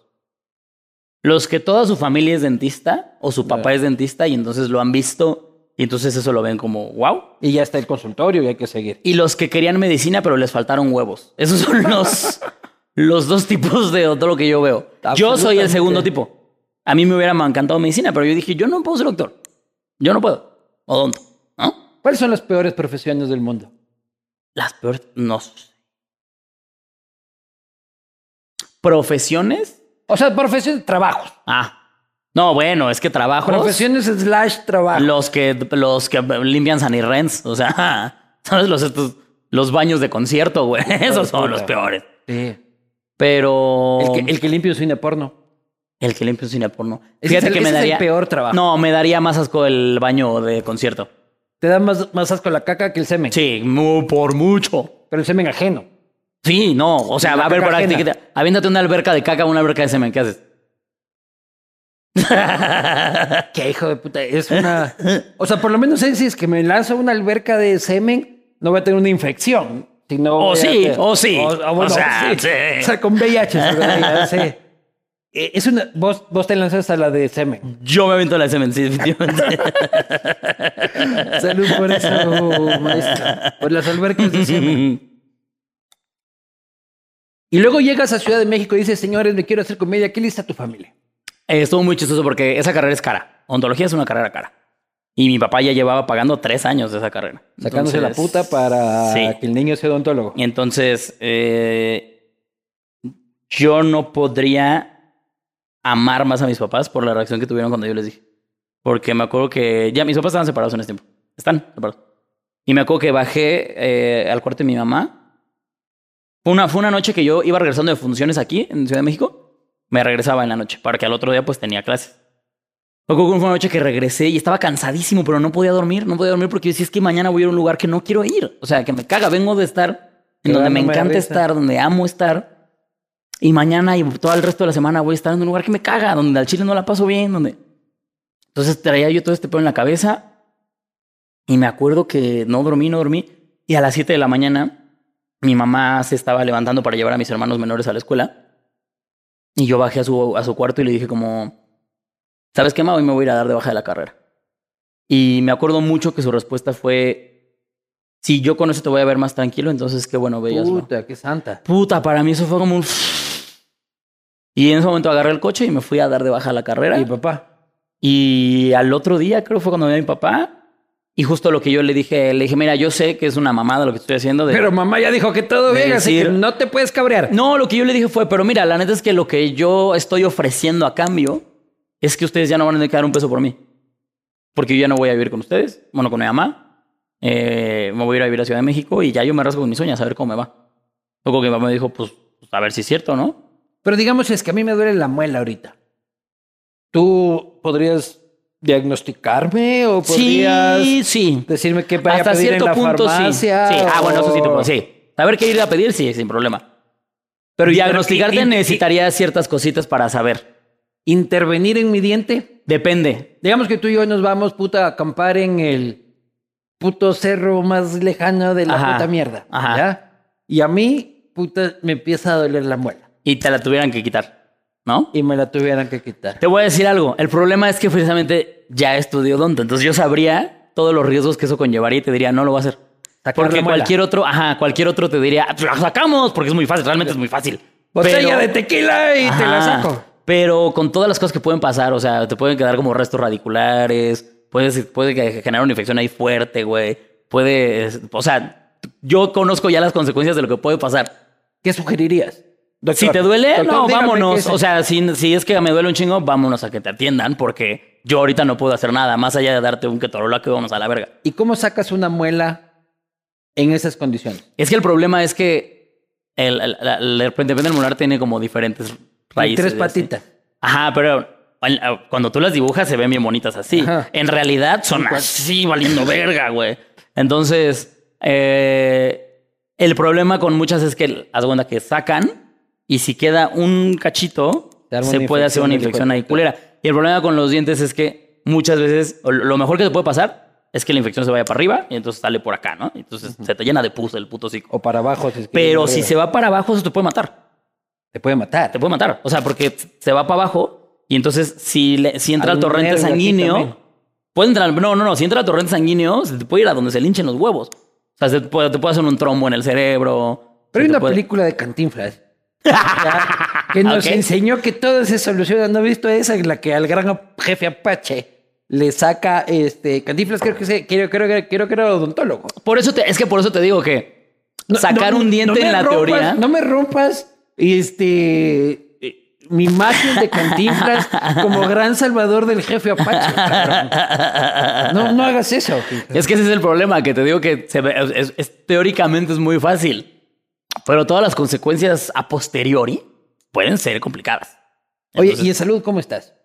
¿Tienes tú problemas de salud? aparte de que ahí me estoy poniendo bien marrano, según yo estoy bien. Marrano es la gordura. Ajá. Bueno, pero eso se quita con ejercicio y dieta. Sí, claro. Y, y dejando el... Sí. Pero de ahí en fuera creo que estoy bien, ¿eh? No me podría quejar. También tengo 28 años, o sea, no. 28 años. Es que yo sé que me veo mucho más madreado. Tal vez eso sería como un indicio de que no estoy tan bien de salud. Pero, o sea, yo me siento bien. 28 años, loco. Qué puta envidia, cabrón. Yo pensé que estábamos hablando aquí entre contemporáneos. A mí esta pequeña chupa me va a costar tres días de cruda, cabrón. Tú mañana vas a estar bien. Sí, yo mañana ya estoy entero, la verdad. ¿Cuánto te duran las crudas? Eh, depende. Depende de qué fue. Así Por ejemplo. depende del alcohol. Sí. Pero o sea, digamos, por ejemplo, puta, nos tomamos botella de whisky tú y yo supongo que esto que está entrando así entero, sin nada extra, pues mm, dos horas. O sea, despertaré y a las Ay, ay, ay, ay, ay, qué dolorcito. Me tomo una pastilla, me bañé y estoy perfecto. Sí, sí, sí. ¿Sabes cuál me da más fuerte? La cruda de ácido. esa, esa está mucho más fuerte. O sea, porque todo el día me siento como, como, como con el ánimo bajo. Y además siempre va a terminar a las 8 de la mañana. Ese es otra, ese es el único detalle que tiene el ajo, güey. Claro. De ahí en fuera, O sea, si son precioso. drogas recreativas Se lo ese- recomiendo ampliamente. Si son drogas recre- recreativas de ese nivel, el problema también es no solo el efecto corporal, sino que la fiesta termina muy tarde. Sí, sí, sí, sí. Aunque tú digas ya a las 5 de la mañana ya quiero irme a dormir, no puedes. No, no, el borracho en cambio. Yo una vez El borracho a justamente- las 4 de la mañana me voy a la casa y me dormí. Sí, yo una vez, de hecho, me, me, me- me quedé a ver como el amanecer en Cancún. Me acuerdo, todos fueron a dormir porque yo me había dado un cuadro. Y yo me quedé como en, la- en una alberca así viendo el amanecer. ¿Qué y me consumido? Quemé de una manera. La verdad, nada más mota y ácido. Mota y, una, y una vez como que me, según yo, me habían dado como coca, pero yo creo que ni la probé bien, la verdad. Porque no sentí estabas absolutamente nada, no, ajá. No sentí nada, no, no pasó nada. Y yo dije, yo no quiero volver a probar esa mierda. Pero el ácido es algo recurrente, o sea, como que pim, pam, nos vamos de fiesta, yo tengo... Pues un ácido. recurrente una vez cada dos meses, sí. Es recurrente. Sí. Es sí. recurrente. ¿Y divertido? Yo soy muy fanático, la verdad. O sea, porque justamente es estas de las que no te genera dependencia, entonces. Pero nunca usas, pero la nunca para, estás como. pero usas para, vamos a ir a un puto rave, vamos Justo, a ir a un puto o sea- concierto, o, o vamos a ir a una puta discoteca, o vamos a comprar una pizza, ah, yo ya me tomé un ácido. Te voy a decir algo. Las dos son grandes opciones.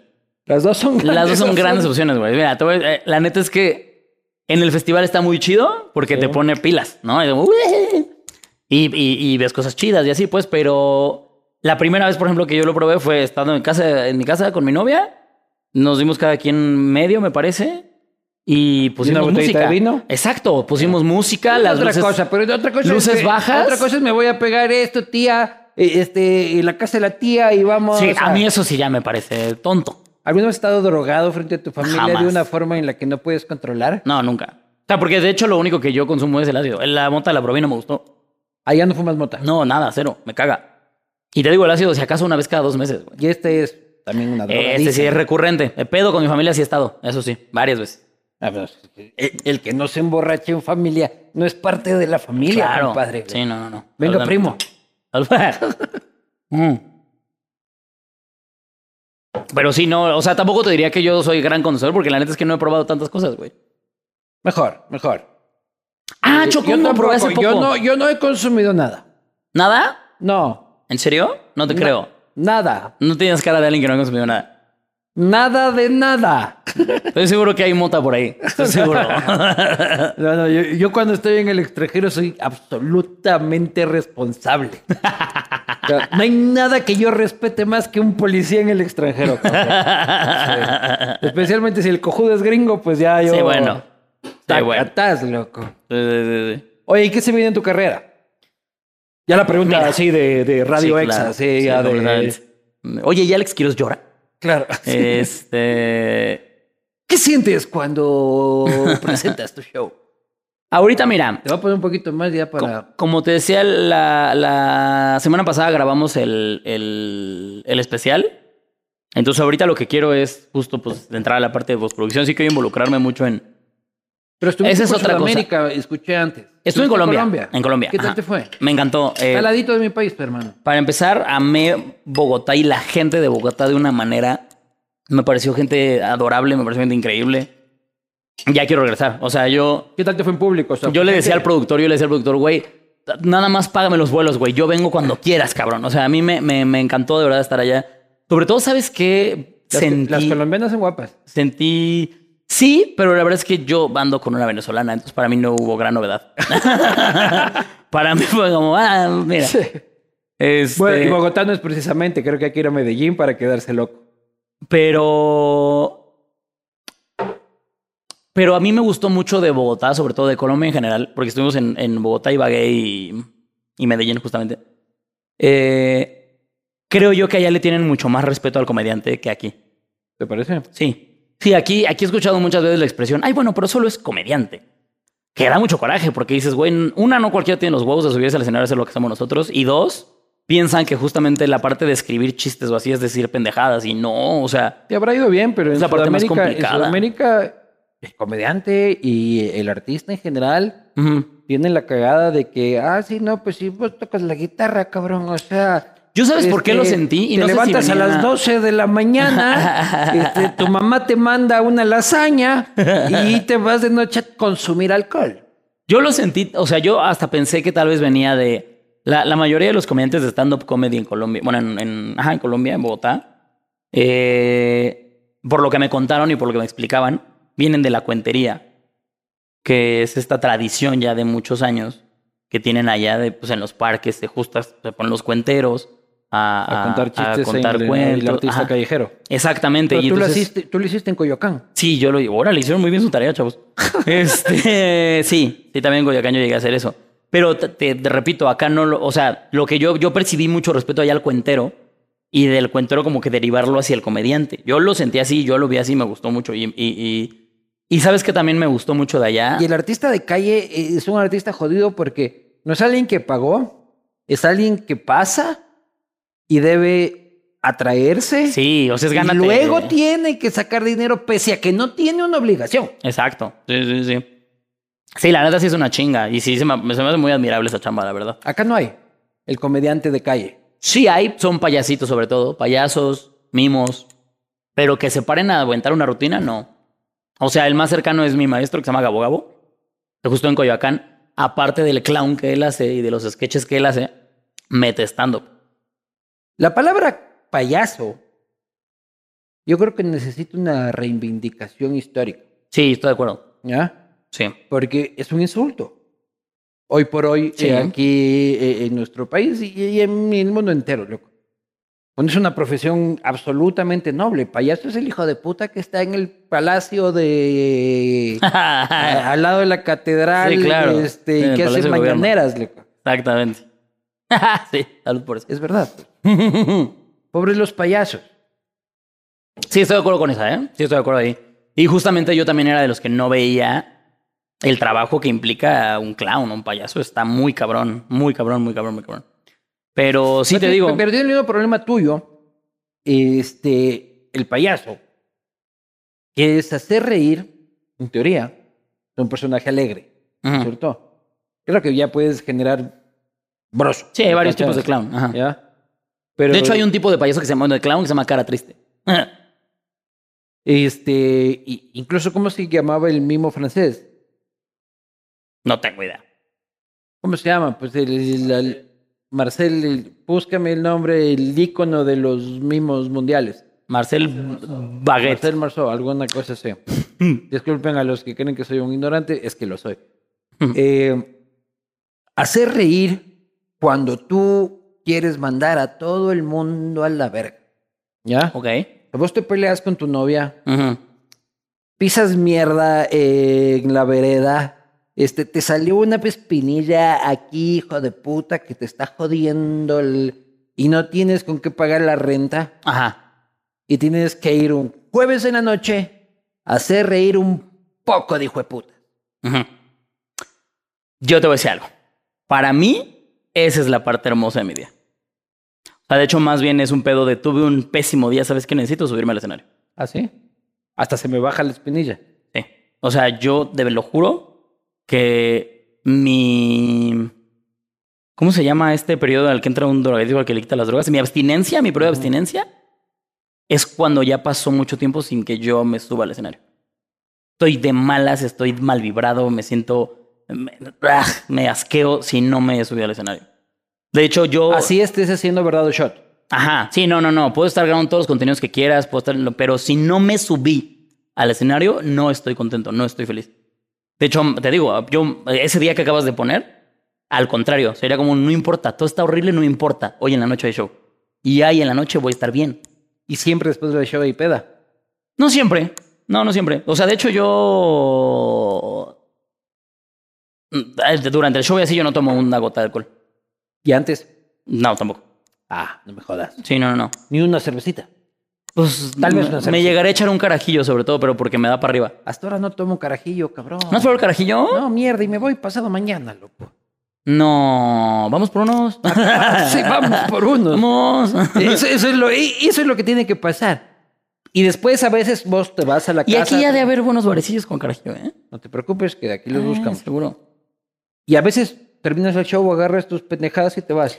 Sí, pero no es lo ideal. Yo, yo sí necesito Convivir. el, el- el, pues el aftercito, no, no tanto porque necesita la peda, pero yo me di cuenta cuando empecé ya a hacer foros grandes, eh, todavía vivía solo, que hay un bar aquí en, en, en México que se llama Boom Stand Up Bar, que son los mismos que me llevaron de hecho a Bogotá, no a Colombia. Eh, ellos de hecho nacieron en Colombia y tienen un par de sedes aquí también. Este, y ahí fue donde por primera vez yo sin ser nadie, con cero seguidores, con eh, apenas dos añitos de experiencia, nos trepaban a abrir los shows ahí en Boom, que son para 500 personas. A abrir a comediantes pues, más pesados, ¿no? Hubo un tiempo que de hecho para nosotros, o sea, sigue siendo de hecho para los, para los nuevos, nada más que ahora yo ya soy de los que cierran. Claro. Este, pero me parece de los mejores lugares para, que, para exponer tu trabajo, para que te vea gente Yo que... aquí en México ahora soy de los que abren. En. Tepito. que justamente para que conozca tu trabajo gente que a lo mejor ni siquiera consume tanto stand-up. Es, es del mejor lugar, yo creo. Eh, pero pues es la primera vez, por ejemplo, yo que me enfrenté a 500 personas, ¿no? Para mí sí fue un wow. Y cuando me empecé a subir ahí y de repente es recibir energía, de recibir el aplauso, bla, bla, bla, bla, bla, bla, bla. Diez minutos después, estar solo en tu departamento. Solo, silencio absoluto. Con mi gatita nada más. Ese, ese brinco ¿Ese lo disfrutas? emocional es horrible. A mí me afecta. Ese brinco emocional es horrible. Es horrible.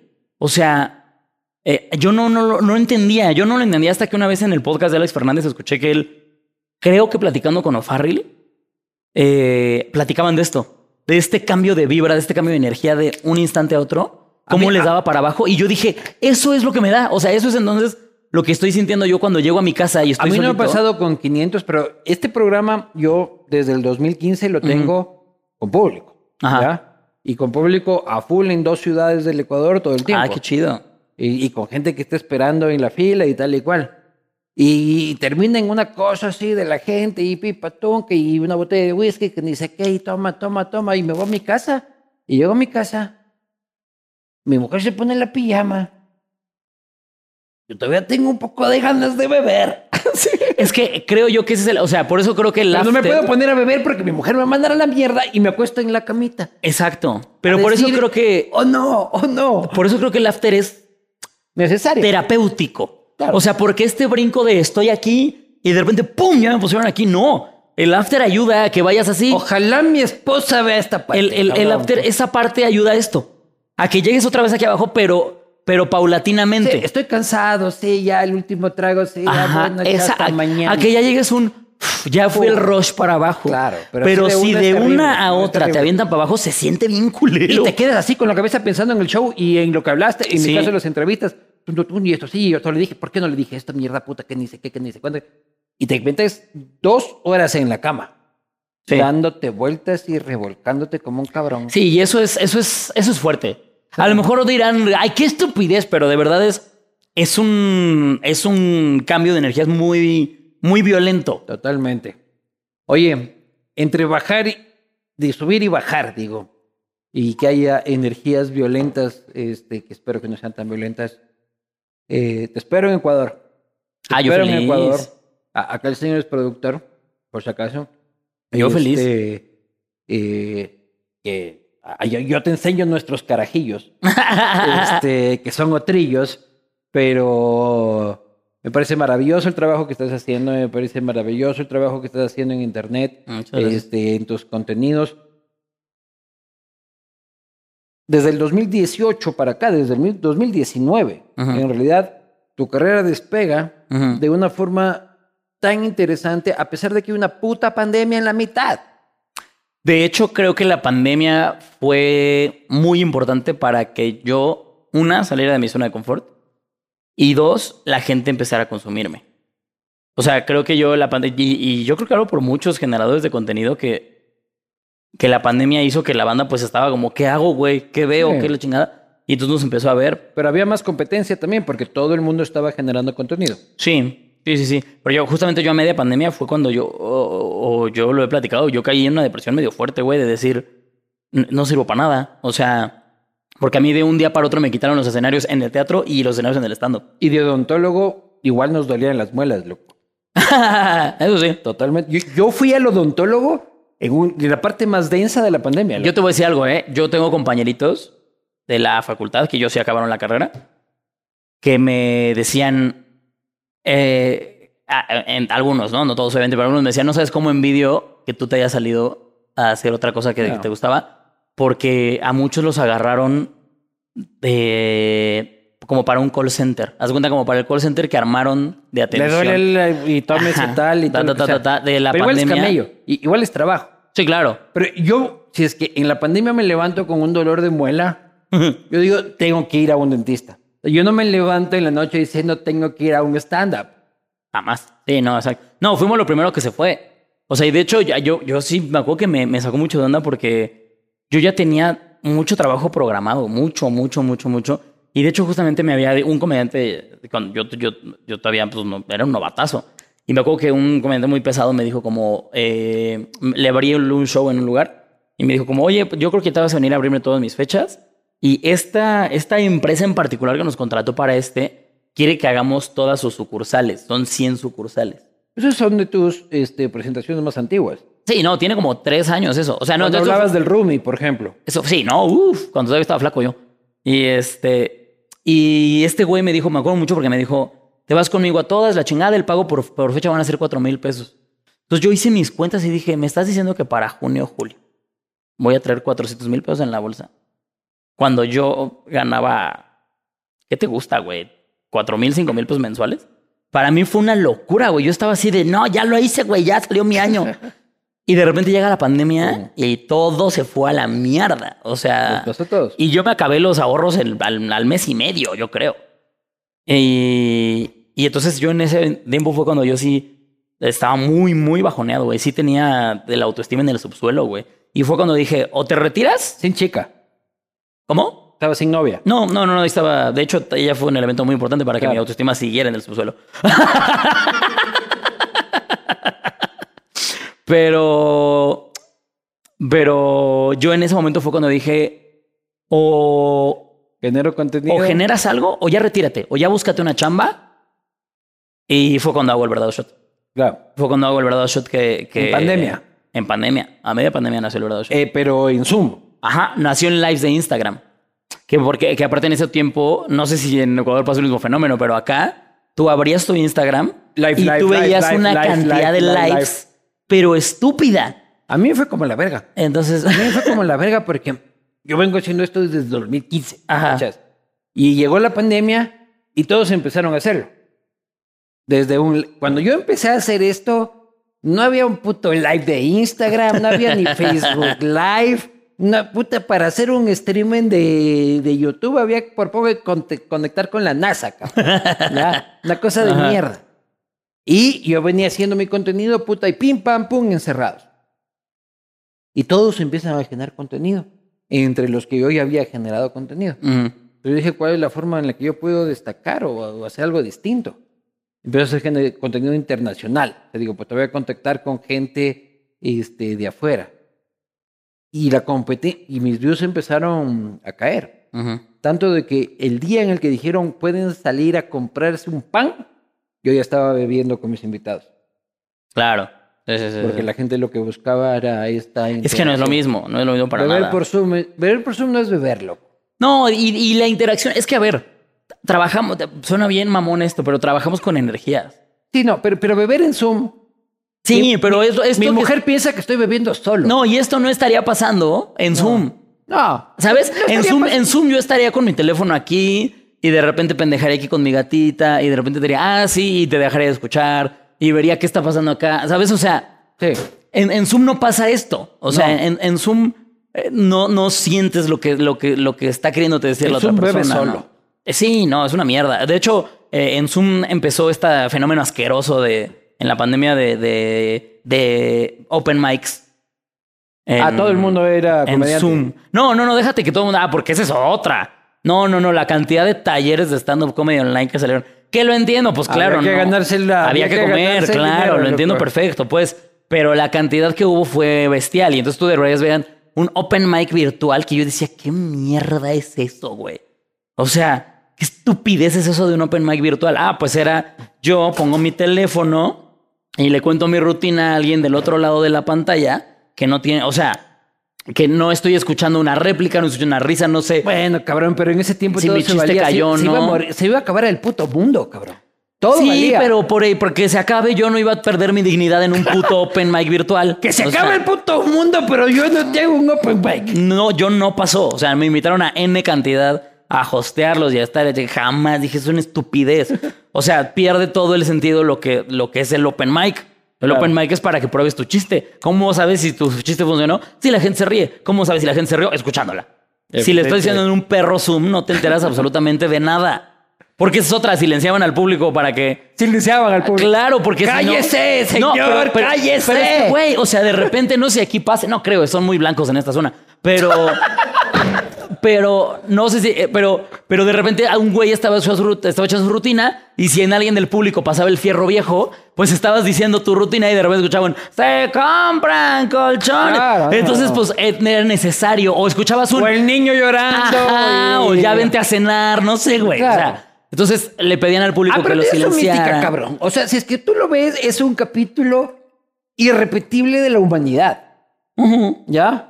O sea, hijo de puta, nunca hemos estado así. Esperemos que sea irrepetible. Ahora hay la viluela. Por lo menos en nuestra generación. Que, si quieres otra vez, en 100 años, ya que estemos Ya. muertos, ya. Sí, me vale haz verga. lo que quieras, ya, O sea, sí. Yo si es que a mi hijo le pega, sí me cabreo. Si es que a mi nieto le pega, sí me cabreo. Que le pegue a mi bisnieto, ya esa verdad ya no es mi culpa, loco. ya me vale poquita verga, la Ya me vale verga. Ya mi bisnieto, ya, loco, puta, yo sobreviví al coronavirus, hijo de puta. Si te ves esto botado ahí entre arqueólogos, te sacan este puto ¿Ya te dio. COVID? Ya me dio. ¿A ¿Cómo ti? te fue? Ya también. No, me, me fue bien. No, yo sí lo sufrí, la verdad. O sea, a ver, a ver. Le sufrí leve, pero le sufrí. O No, sea, no, a mí estoy vivo. Le dio a mi, a mi mujer y le dio a mi bebé. Virga. Y yo dije, y a mí no me daba. ¿Y qué edad tenía tu bebé? Mi bebé tenía en ese tiempo año, tres meses. Uy, no mames, qué estrés, güey. No, de él no tenía miedo porque ellos pasan mejor. Ajá, Yo tenía miedo más bien de las abuelas. ajá. Y a mí no me daba, cabrón. Entonces yo le metí la lengua hasta acá a mi mujer Para que te diera. para que me dé. Porque yo dije, pues nos vamos a encerrar aquí todos 15 días. Me voy a encerrar con ustedes porque no puedo salir si estoy con ustedes. Ujú. Y digamos que no me contagio. Y luego me da a mí. Y me toca a Y mí. lo voy a traer para acá. No, y me va a tocar a mí encerrarme 15 días. O sea, voy a estar 30 días encerrado, ni la verga. Ahorita nos enfermamos todos y salimos todos de esta mierda. Y así recibí el 2022. Ok. Ah, o sea, es reciente el tuyo. No, no, claro, lo mío es. No, no, no está tan reciente. O sea, cuando a ti te dio ya no era cool. Era cool. e- Era cool porque ya era Omicron. Ah, ti te dio Y Omicron era el, el- el- el coronavirus de los pitucos. Sí, claro. Pero ya el Omicron ya llegó como leve, ¿no? Claro, no. era cool tener Omicron. Ajá. O sea, fuimos a una fiesta de Omicrons y, y- y- y nos Omicroniamos y, la pasamos Omicron bomba. Alex, querido. Amigo, perdón, ya, ya nos pasamos, ¿verdad? Seguramente. Yo soy bien de esos, te pasa de tiempo siempre. Ah, yo también soy de. ¡Ah! Te tengo que regalar un libro, cabrón. Claro. Es un libro sobre mi ciudad. Oye, qué bonito. Te estoy esperando allá. No mames, yo feliz, eh, güey. Neta, yo feliz de ir allá. Dice, no, ok. Oye, qué bonito, mil gracias, lo valoro mucho, güey.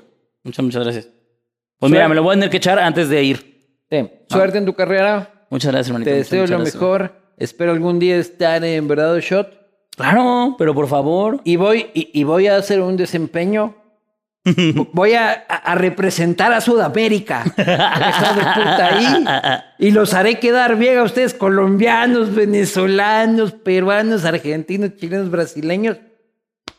Va a ser por ustedes. Eso. Ecu- Ecuador no tiene bronca con ningún país. No. No tiene como una rivalidad como la que vemos en el fútbol de Brasil, Argentina y así. Nos peleábamos full con Perú, Ajá. Pero ya se nos pasó. ¿Eh? Es como, es, Ecuador es como yo. que- tomemos un trago, loco, ya no pasa nada. Nos vemos la próxima. Muchas gracias, amigo.